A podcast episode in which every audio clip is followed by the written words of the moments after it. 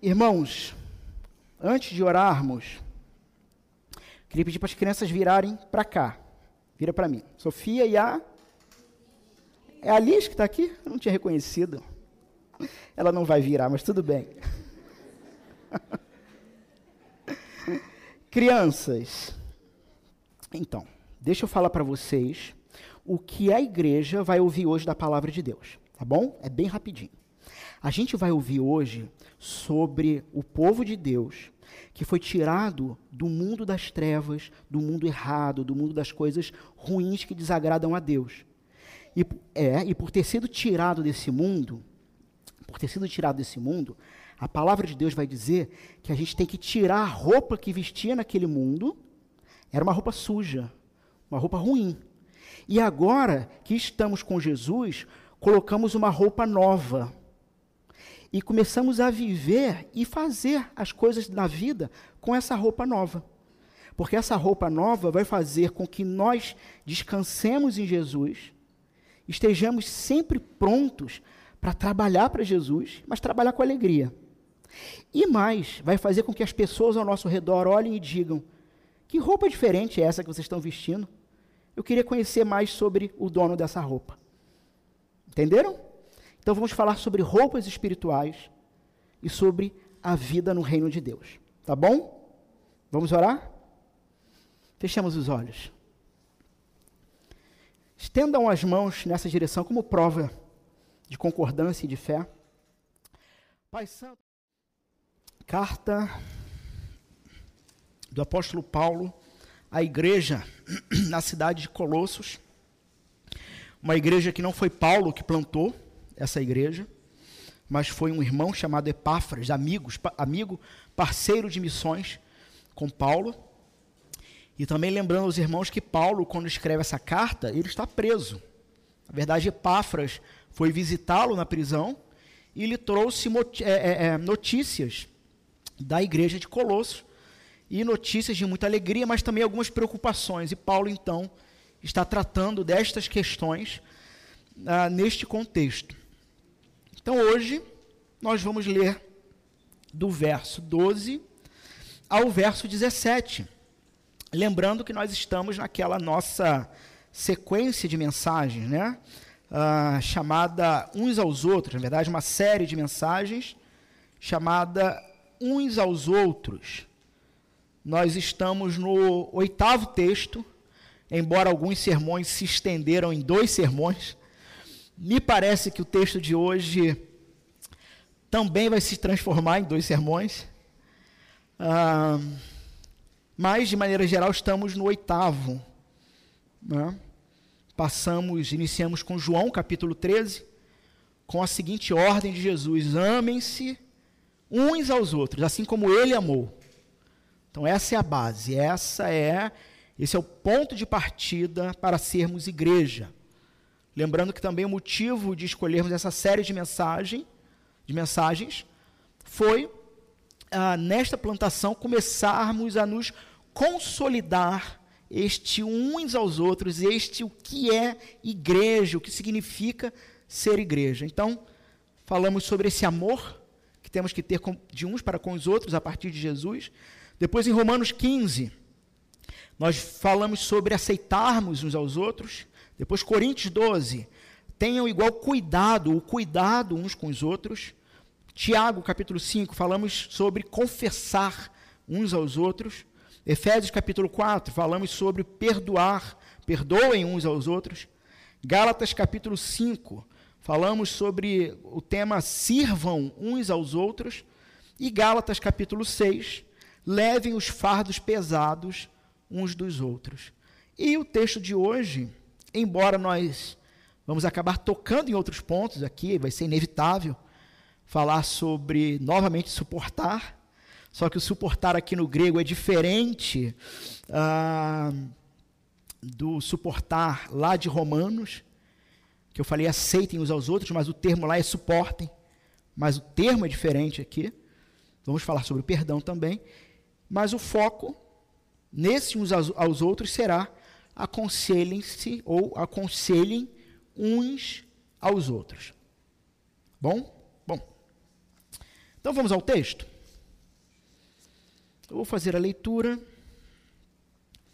Na sequência, os irmãos podem se assentar. Ouçam com fé a palavra do Senhor. Capítulo 12. Perdão, verso 12. Revestivos. Revestivos, pois, como eleitos de Deus, santos e amados, de ternos afetos, de misericórdia, de bondade, de humildade, de mansidão e de longanimidade. Suportai-vos uns aos outros, perdoai-vos mutuamente, caso alguém tenha motivo de queixa contra o outro. Assim como o Senhor vos perdoou, assim também perdoai vós. Acima de tudo isto, porém, esteja o amor que é o vínculo da perfeição. Seja a paz de Cristo o árbitro em vosso coração, a qual também foste chamados em um só corpo, e sede agradecidos. Habite ricamente em vós a palavra de Cristo. Instruí-vos e aconselhai-vos mutuamente em toda sabedoria, louvando a Deus com salmos e hinos e cânticos espirituais, com gratidão em vosso coração. E tudo o que fizerdes, seja em palavra, seja em ação, fazei-o em nome do Senhor Jesus, dando por ele graças a Deus Pai. Amém. Podem se assentar. E, lembrando, mantenham a Bíblia aberta. Sempre conferindo comigo aquilo que está sendo exposto e ensinado.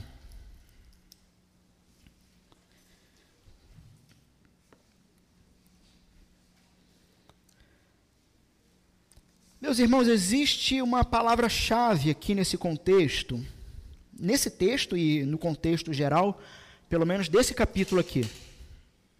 Eu não sei se vocês conseguiram perceber, pelo menos na, na leitura, ou numa primeira leitura. Mas o apóstolo Paulo, ele está tratando então com o povo de Deus, e ele vai usar de um tipo de ideia e de argumento que tem relação com vestimentas. Com vestes, com roupas. Ué, como assim? Sim. De uma certa forma, de maneira geral, ah, é disso que o apóstolo Paulo vai estar tratando ou usando como metáfora, como ideia, como figura, sobre o que ele está querendo falar. E aí é interessante a gente pensar o seguinte: para cada ocasião na vida existe uma vestimenta. Vocês concordam comigo?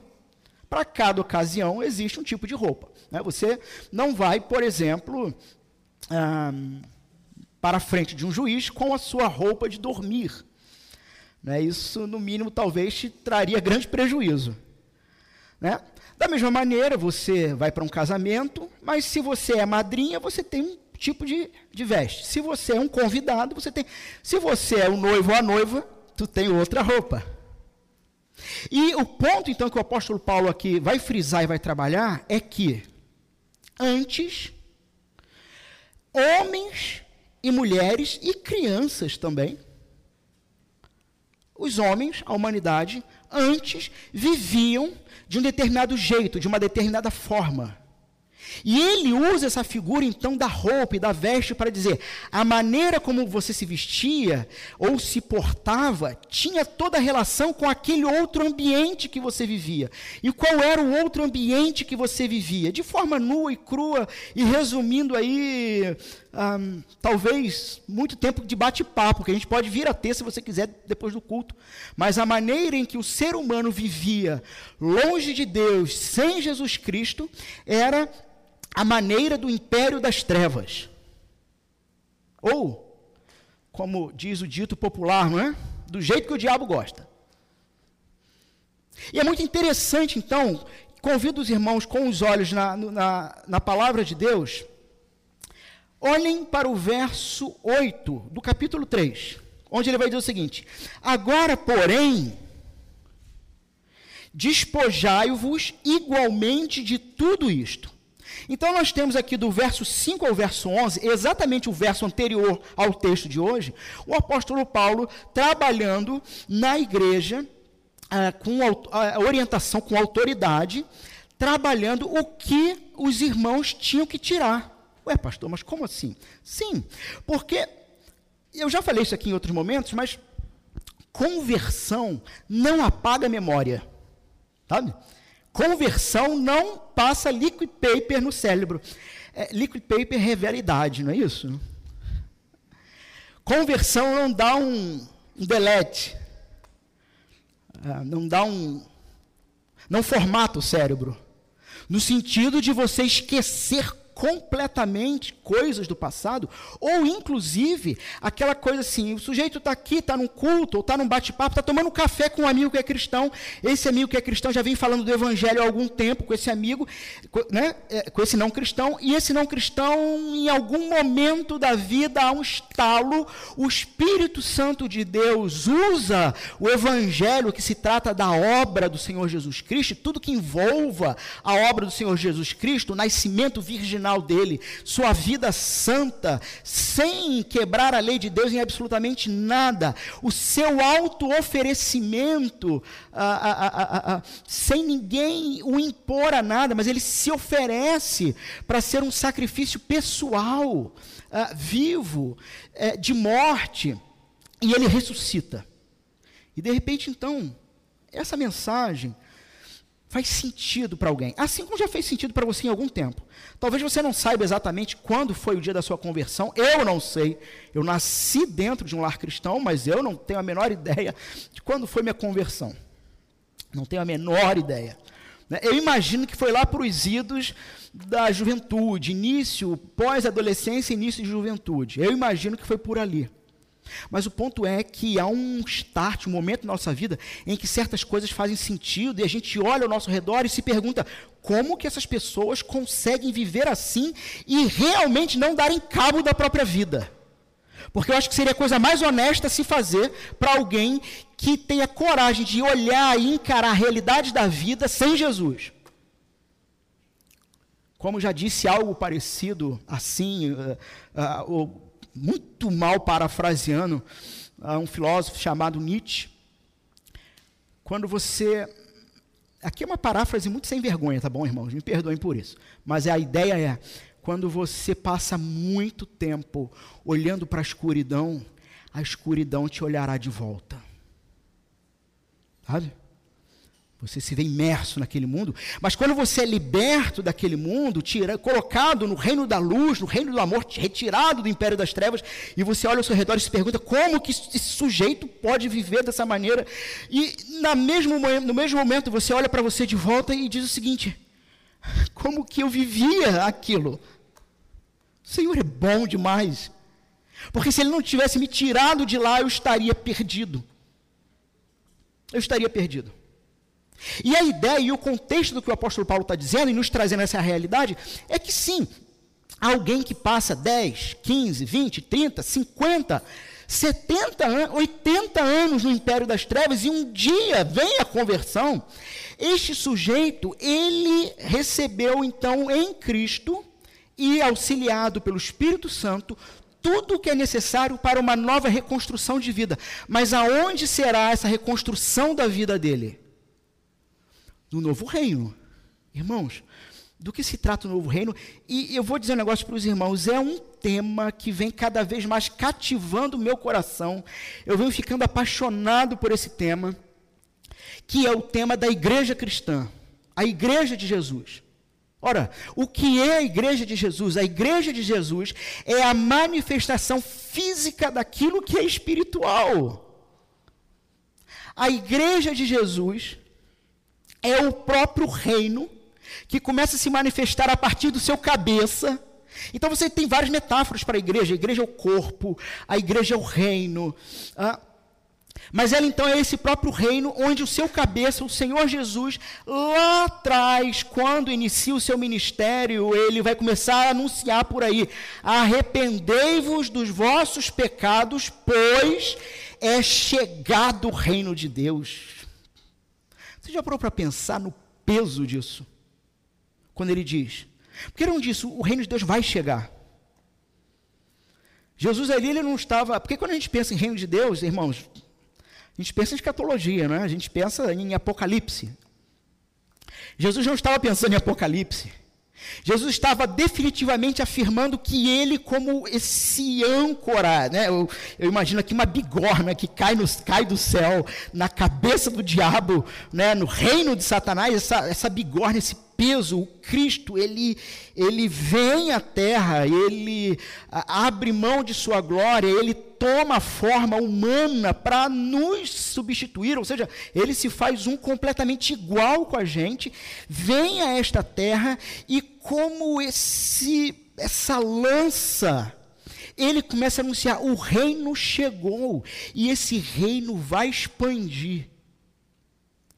Ou, na verdade, portanto, trocando em miúdos, quando você pensa, significa que a igreja de Jesus é a manifestação visível desse reino que está se espalhando, sendo sal e luz, uh, retardando o apodrecimento deste mundo, enquanto ainda resgata aqueles que hão de ser resgatados, a saber, nossos irmãos e irmãs que não sabem que são nossos irmãos e irmãs, estão perdidos por aí.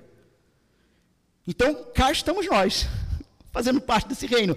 Só que a palavra de Deus está dizendo que, uma vez que fomos retirados desse império das trevas e colocados nesse reino, nós, a, a, as escamas dos nossos olhos caíram, o coração que era de pedra foi detonado, destruído e passou a pulsar com vida, e as três correntes que prendiam você lá, a saber, a carne, o mundo e o diabo, foram quebradas pelo poder e pelo sangue de Jesus, e você agora está livre livre para andar com seus irmãos, que você não sabia que eram seus irmãos.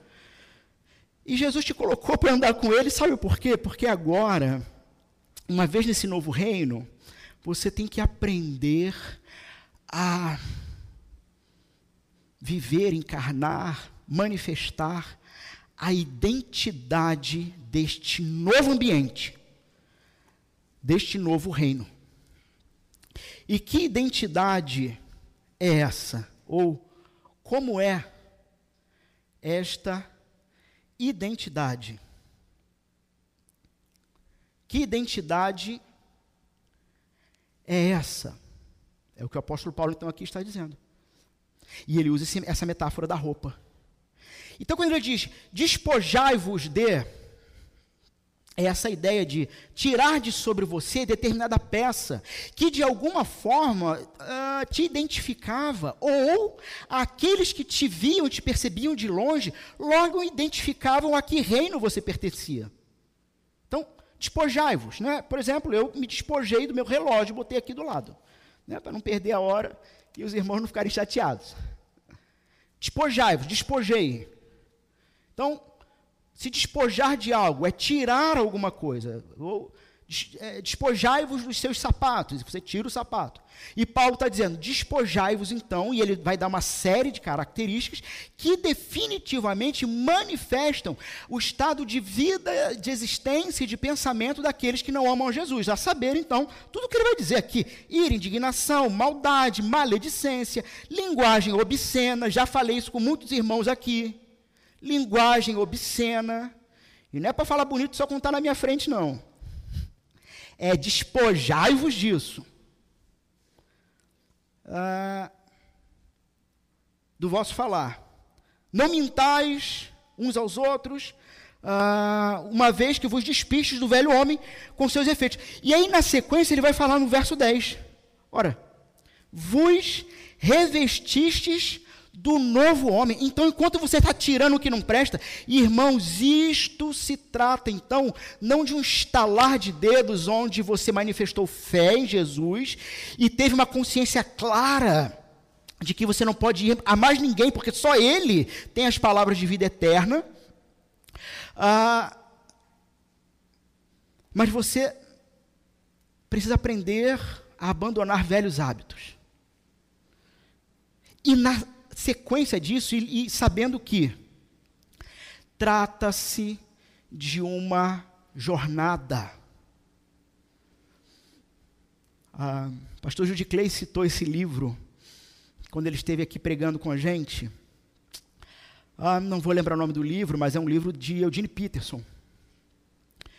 Ah, Transpondo Muralhas. Se não me engano, é esse o livro.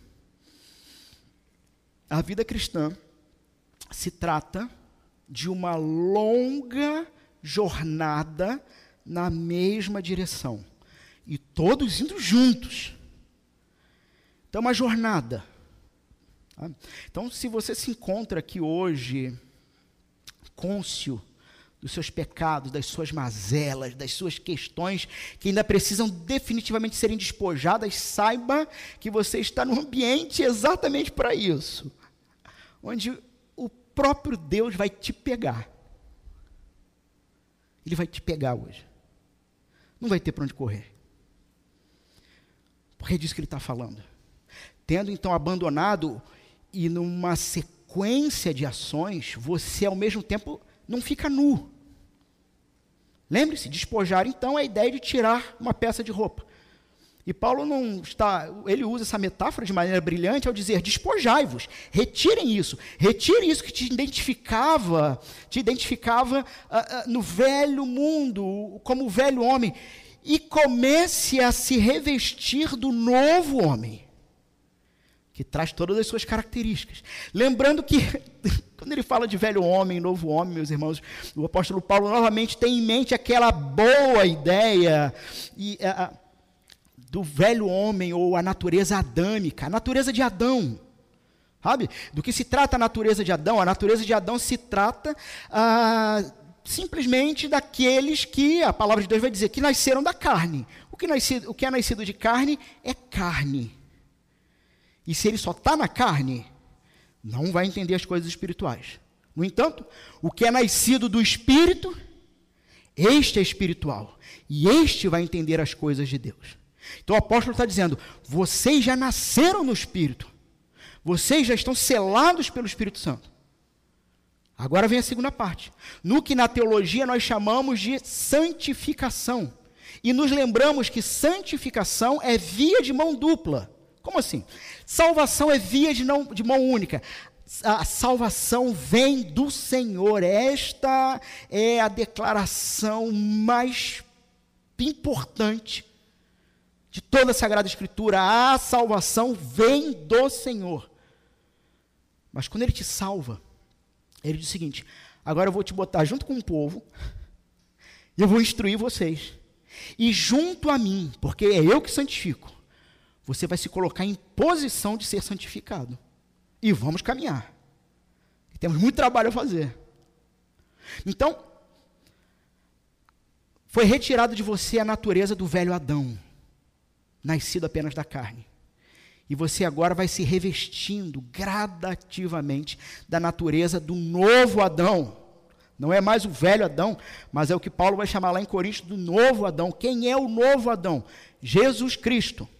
Como assim? Por que novo Adão? Porque ele é o novo representante da humanidade. Aqueles que se encontram ainda no antigo representante da humanidade estão perdidos e caminharão para a perdição. Mas os que estiverem sendo representados pelo novo homem, pela nova humanidade perfeita, que é Jesus, estes estarão seguros e estarão aptos. E atentem a este termo que eu estou usando: estarão aptos a cumprirem a palavra de Deus. O que, que eu estou querendo dizer? Que se você não é nova criatura, meu irmão, você vai se esforçar ao máximo, mas você não vai conseguir cumprir isso aqui.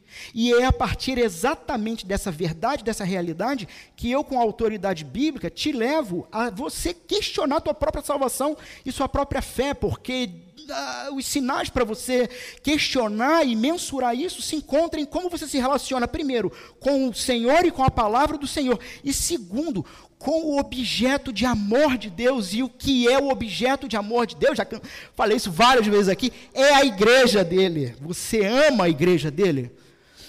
Porque me parece que se Deus ama o seu povo, a obviedade dessa afirmação é que aqueles que amam a Deus também irão amar o, seu, o povo dele.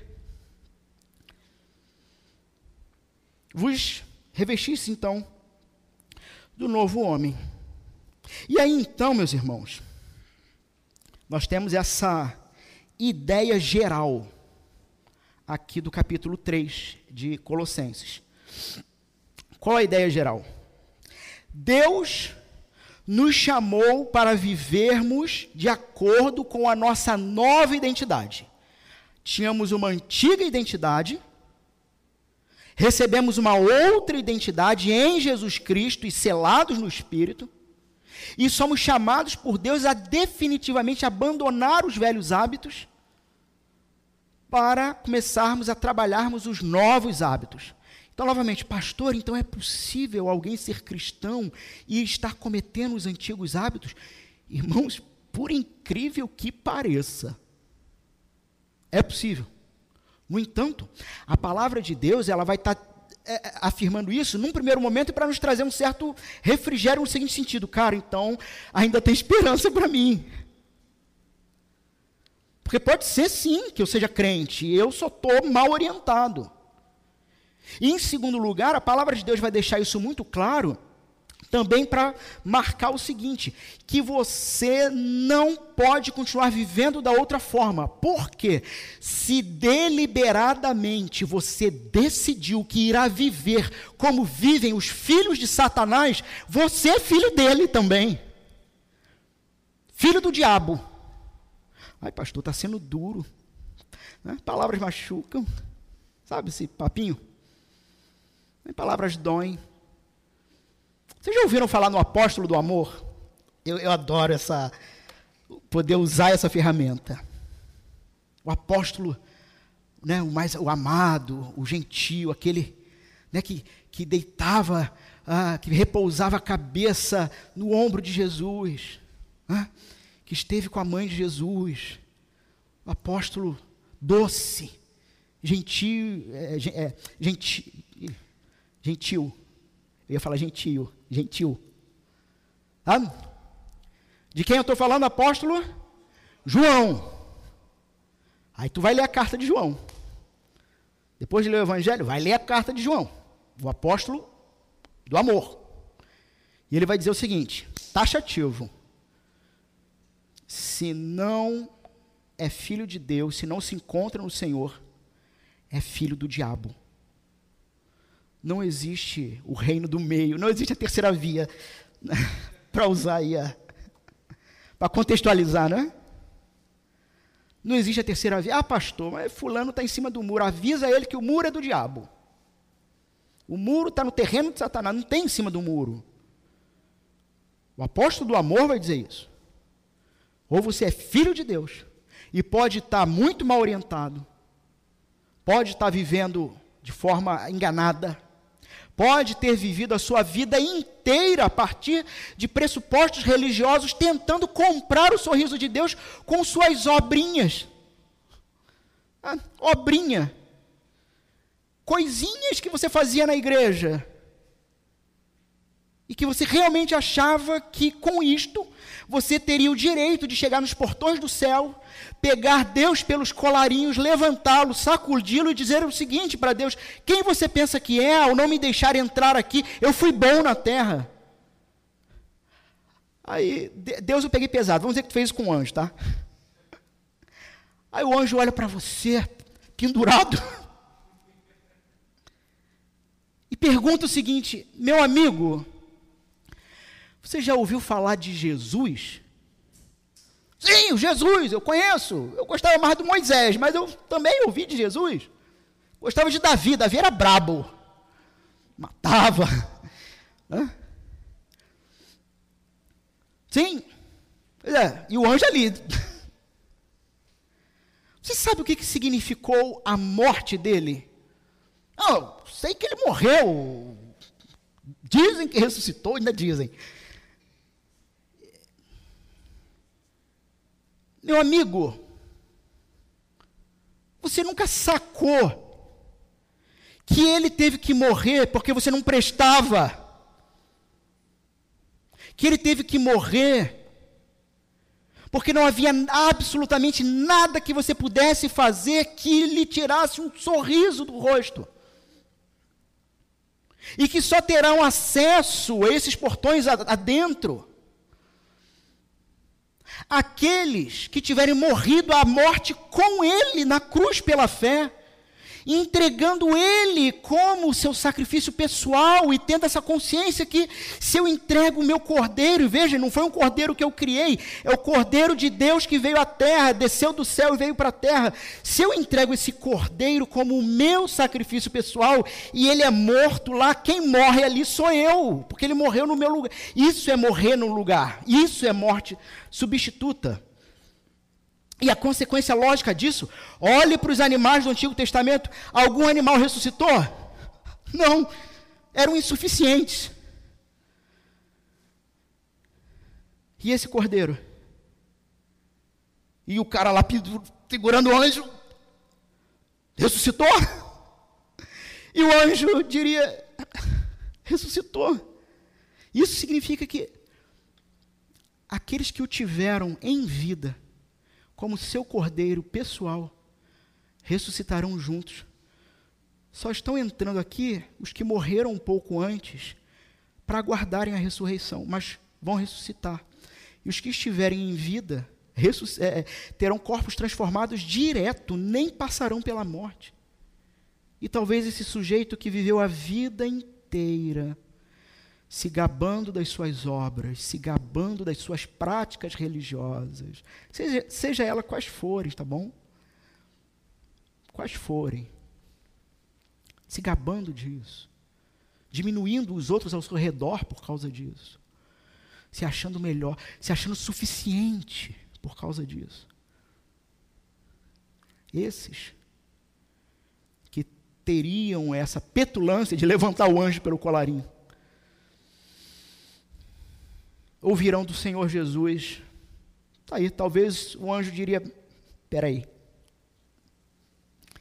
Jesus, Senhor, isso aqui é contigo, que esse é muito brabo. Eu não...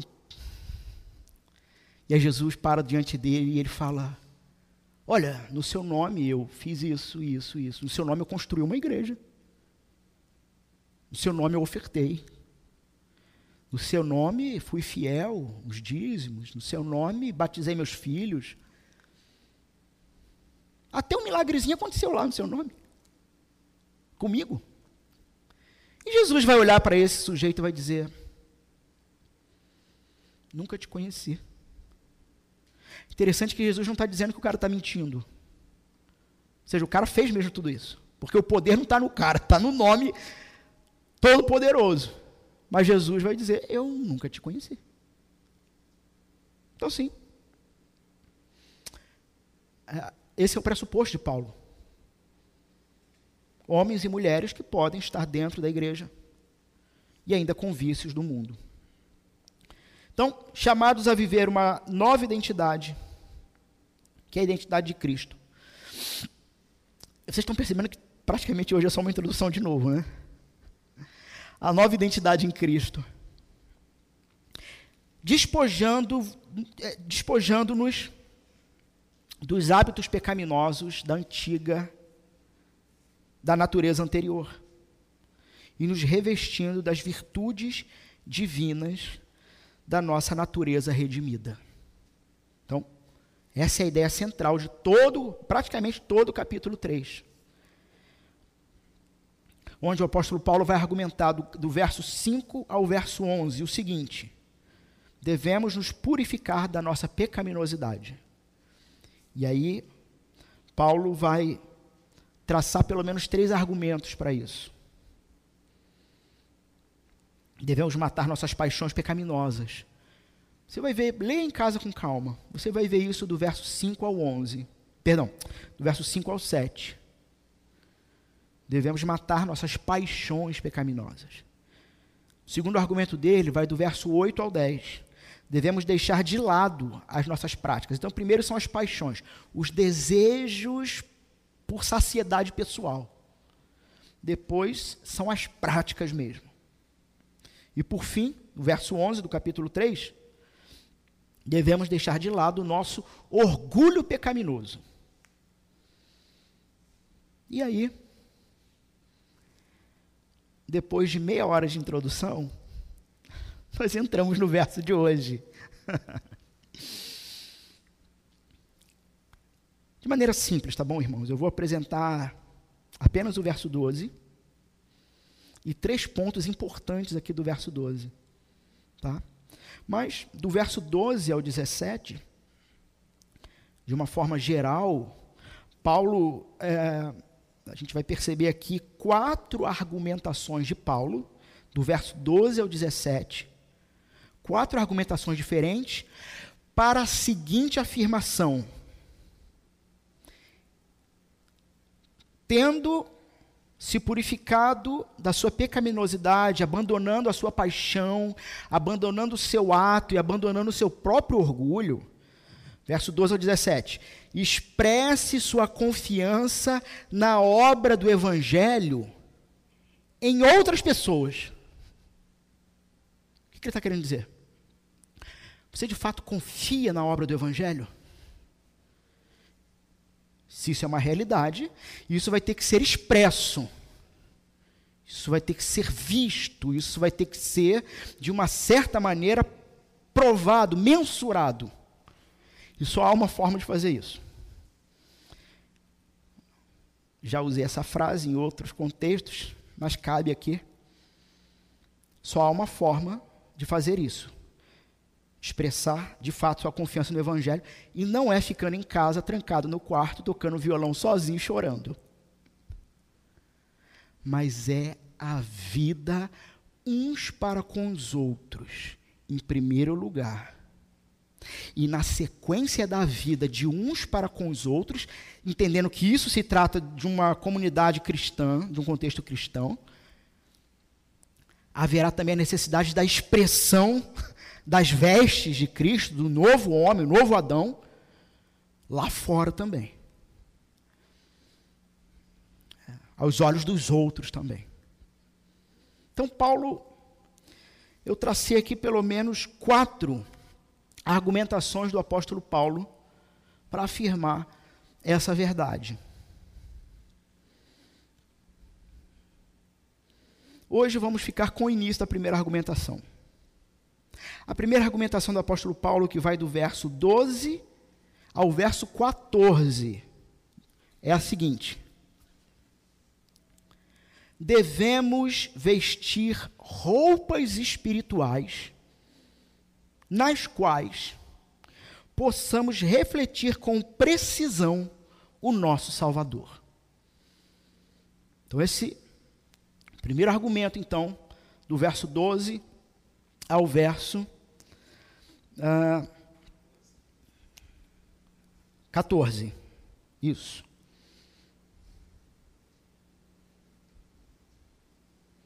Nós devemos viver um estilo de vida, estilo esse que foi então recém-criado em Cristo, com foco em Cristo.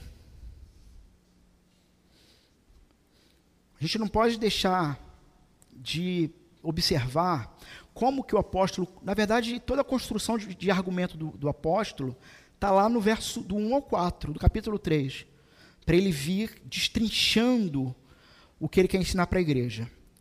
Ouça o que diz do verso 1 ao 4, ou acompanhe na sua Bíblia. Uma vez que vocês ressuscitaram para uma nova vida em Cristo, que vontade de pregar isso aqui. Só essa frase. Mas vamos lá, para gente ganhar tempo. Uma vez que vocês ressuscitaram para uma nova vida em Cristo, mantenham os olhos fixos nas realidades do alto, onde Cristo está sentado no lugar de honra, à direita de Deus. Pensem nas coisas do alto e não nas coisas da terra, pois vocês morreram para esta vida e agora a sua verdadeira vida está escondida com Cristo, em Deus. E quando Cristo, que é a sua vida, for revelado ao mundo inteiro, vocês participarão da sua glória. Então, é a partir daqui que Paulo está montando todo o seu argumento. Portanto, o modo de viver do antigo mundo deve ser deixado de lado, abandonado. É interessante como que um livro chamado A Cidade de Deus. Não é série de TV, não, tá, irmãos? É um livro. A Cidade de Deus. Escrita lá entre quarto e quinto século por um, um homem chamado Agostinho, da cidade de Hipona, conhecido também como Bispo de Hipona, e para os mais íntimos, Santo Agostinho. Para os mais próximos, né? Santo Agostinho, homem de Deus. E ele escreve então esse livro, A Cidade de Deus e a Cidade dos Homens, fazendo então essa, esse paralelo, né? dizendo o seguinte: ah, ele fala sobre a cidade dos homens, há um retrato ali. Nós temos a cidade dos homens, a cidade terrestre, que tem como que foi fundada a partir. É interessante que ele vai dizer que na verdade a cidade de Deus e a cidade dos homens, as duas são fundadas por dois amores. Interessante isso. Só que são amores diferentes. Você tem essa ideia? A cidade dos homens, a terrestre, é fundada a partir do amor a si próprio, a si mesmo, e o desprezo a Deus. Enquanto que a cidade celeste é fundada a partir do desprezo a si próprio e o amor a Deus. Então, esse é o ponto. Se são de fato nova, novas criaturas, devem agir como tal, revestir-se com as características do estilo de vida da nova criação. E veja então como o apóstolo começou. Revestivos, pois. Ele começa a dizer: coloquem novas peças de roupa. E aí ele vai dar três argumentos para isso. Ele vai, depois de dar três argumentos para isso, ele vai dar as características dessas peças de roupa, como que fossem adornos, sabe? Um boné, um óculos, um, um relógio, uma pulseira. E no fim, a roupa definitiva, ele vai dizer, estou dando spoiler até dos outros versos, mas vai ser o amor. O amor definitivamente é a peça central que faz com que todas as outras características desse vestuário tenham sua importância e sua ação, mas todas baseadas no amor. Mas hoje, então, como eu disse, eu quero mostrar como que o apóstolo Paulo vai persuadir a igreja do Senhor a fazer isso. Ele vai dizer assim: Revestivos, pois, como eleitos de Deus. Olha o que, que ele está dizendo. Porque você tem que definitivamente abandonar a antiga vida e começar a construir a nova vida em Jesus. Porque você foi eleito por Deus. Porque o Senhor, antes da fundação do mundo, olhou para você e sem haver nenhuma beleza, nenhuma formosura, sem haver nada que você pudesse dar a ele, ele não precisava de absolutamente nada de você. Muito pelo contrário. A vida que você vivia por ter nascido em pecado, num reino caído, sendo escravo de Satanás, escravo do mundo, escravo das suas próprias vontades, era uma vida asquerosa. Mas mesmo assim, antes da fundação do mundo, o Deus Trino olha para você e ele toma uma decisão e a decisão é: você será meu. E eu não vou te perder, mas eu vou te manter até o fim. E mesmo que você tente fugir, vai doer. É interessante quando você pensa, ah, se eu não me engano, salvo engano, o profeta Jeremias vai usar esse termo, que com amor eterno eu te amei, e com laços de bondade. Já leram isso? Com laços de bondade te atrai. Aí você acha ah, que coisa bonita, laços de bondade, tu pensa no lacinho, né, num, num, num lacinho vermelho no teu pescoço. com laços de bondade. Irmãos, a palavra no hebraico lá para laço, sabe o que é? aquela armadilha boca de urso. O que o texto está dizendo é que ele te amou e te elegeu na eternidade. E você continuamente fugia dele. Continuamente, continuamente. E isso é interessantíssimo quando você pensa que essa é a grande diferença da fé cristã para qualquer outra proposta religiosa. Porque as propostas religiosas se tratam de homens e mulheres procurando Deus. A fé cristã se trata de homens e mulheres fugindo de Deus e Deus procurando os homens e as mulheres. E as crianças. Somos presbiterianos. Batizamos nossos filhos. Os filhos fazem parte da aliança do Senhor, são povo de Deus também. E se não há batismo, não há, eh, não, não há aliança, não, não faz parte. E a ideia do texto é que na caminhada da sua vida, com amor eterno te amei, eu coloquei, eu sabia, você ia passar exatamente ali. E eu montei uma armadilha, boca de urso, com aqueles dentes. E você, quando pisou ali, a boca cravou na sua perna e não vai te soltar. E se tu tentar puxar, vai doer não vai te soltar. Porque você tem que tomar vergonha na cara. Desculpa usar termo talvez tão duro. Mas, a, mas, boca de urso é isso, irmãos. Por que, que tu tem que tomar vergonha? Porque Deus te elegeu. Porque Deus te segurou nele. Porque Deus não devia nada para você. Ele não tinha obrigação nenhuma para contigo, nenhuma. Mas ele decidiu enviar o filho dele para te salvar. E a implicância dessa verdade teológica é que quando afirmamos que Jesus veio para morrer e salvar o seu povo, ele não veio para morrer e dar a oportunidade de que alguém se salve. Mas ele veio para efetivamente o sangue dele, cada microgota, tinha endereço certo.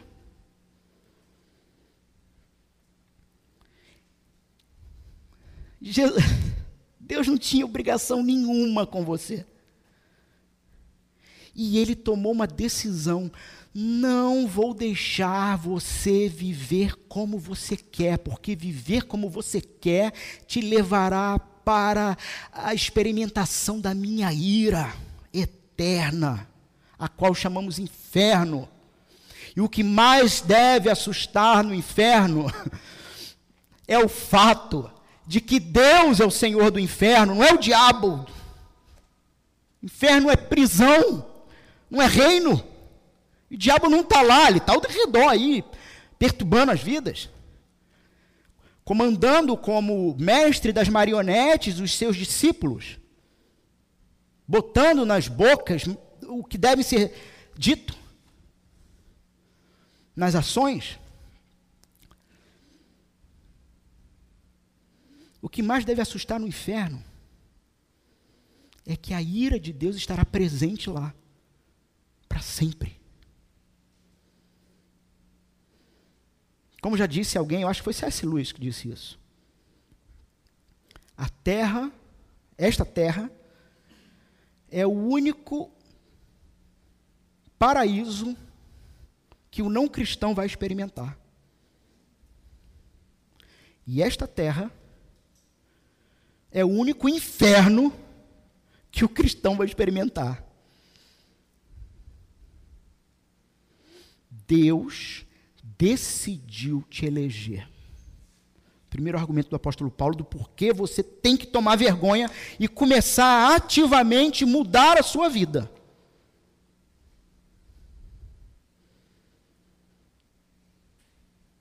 Segundo motivo.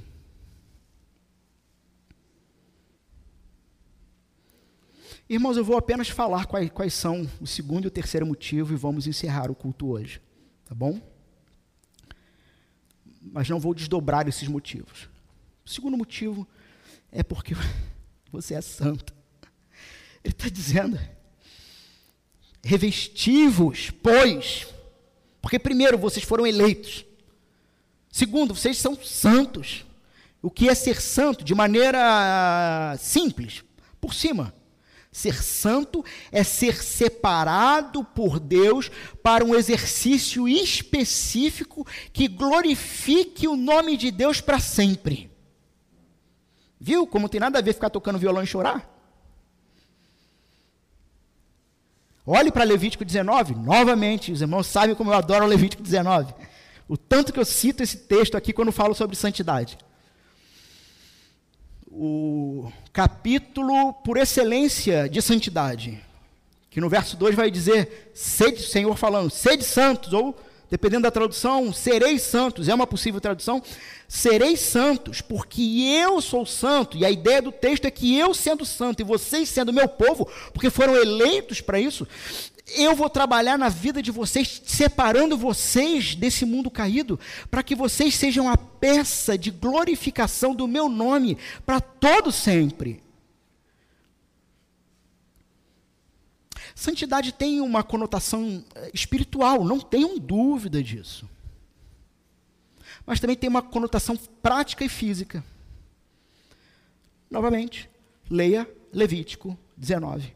Porque quando ele faz a introdução dizendo sede santos, porque eu serei santo, ele vai então enumerar uma série de coisas, de questões que o povo de Deus tinha que é, é, é, lidar, ou como fazer com o estrangeiro, como fazer com a viúva, como fazer com o pobre, como fazer com o necessitado, como agir, como lidar. Muito interessante como Levítico 19 vai apontar santidade como prática de justiça. Prática de justiça. Lembrando que a justiça bíblica não é, sabe?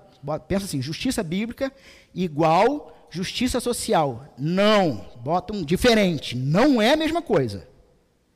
A justiça bíblica é uma coisa, justiça social é outra coisa.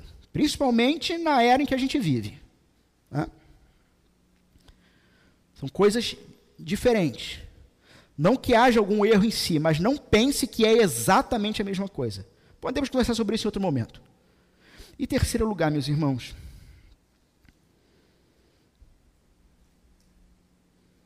E esse aqui era papo de mais meia hora. Somos amados. Assim, você não sabe por que você deve começar a viver de forma diferente? Cara, porque Deus te ama. Porque você é amado. Porque você é declarado. Porque, porque você recebe a mesma afirmação que Jesus Cristo recebeu lá no batismo dele. Né? Quando ele batiza, o Espírito Santo se manifesta na forma da pomba e uma voz do céu é ouvida por todos naquela, naquela cena este é o meu filho, em quem ou o qual eu tenho todo prazer. E agora nele, nós somos tratados e considerados da mesma forma. Então, em outras palavras, o que Paulo está dizendo aqui é assim. Ah, Rafael, você tem todas as condições para não viver como vivia antes. E se você quer o maior motivo do mundo, é porque você é amado. Sabe? Madalena, você é amada.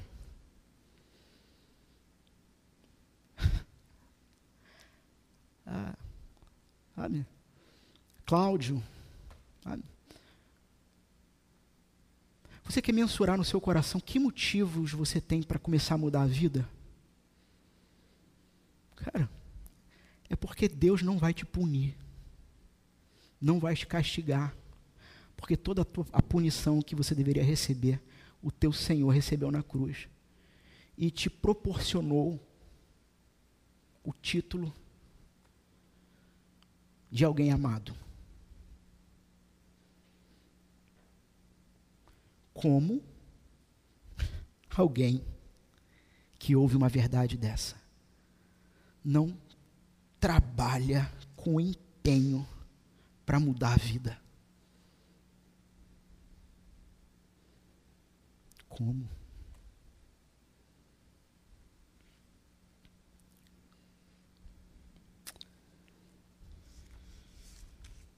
Já temos isso tudo, tá? Para os próximos domingos. Sabendo que, como eu já disse aqui uma vez,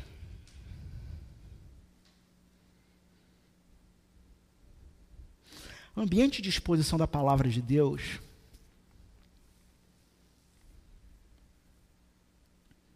é ambiente de confronto.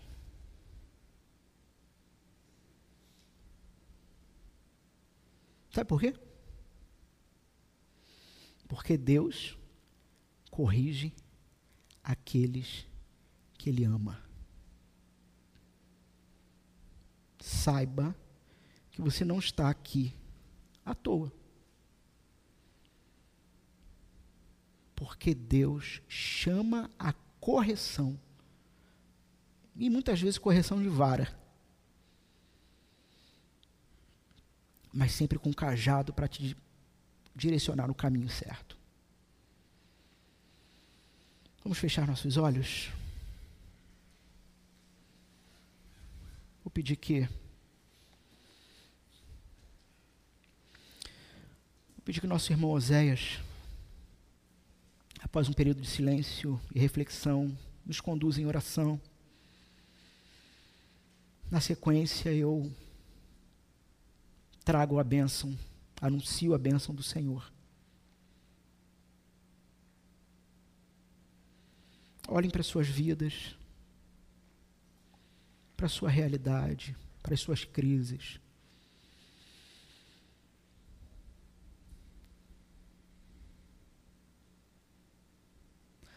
Você precisa tomar decisão. E se você percebe que Deus está te alimentando,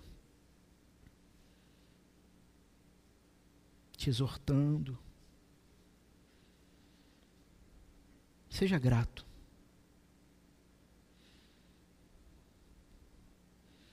E se empenhe para trazer outros famintos, para também serem alimentados pela palavra de Deus. Amém.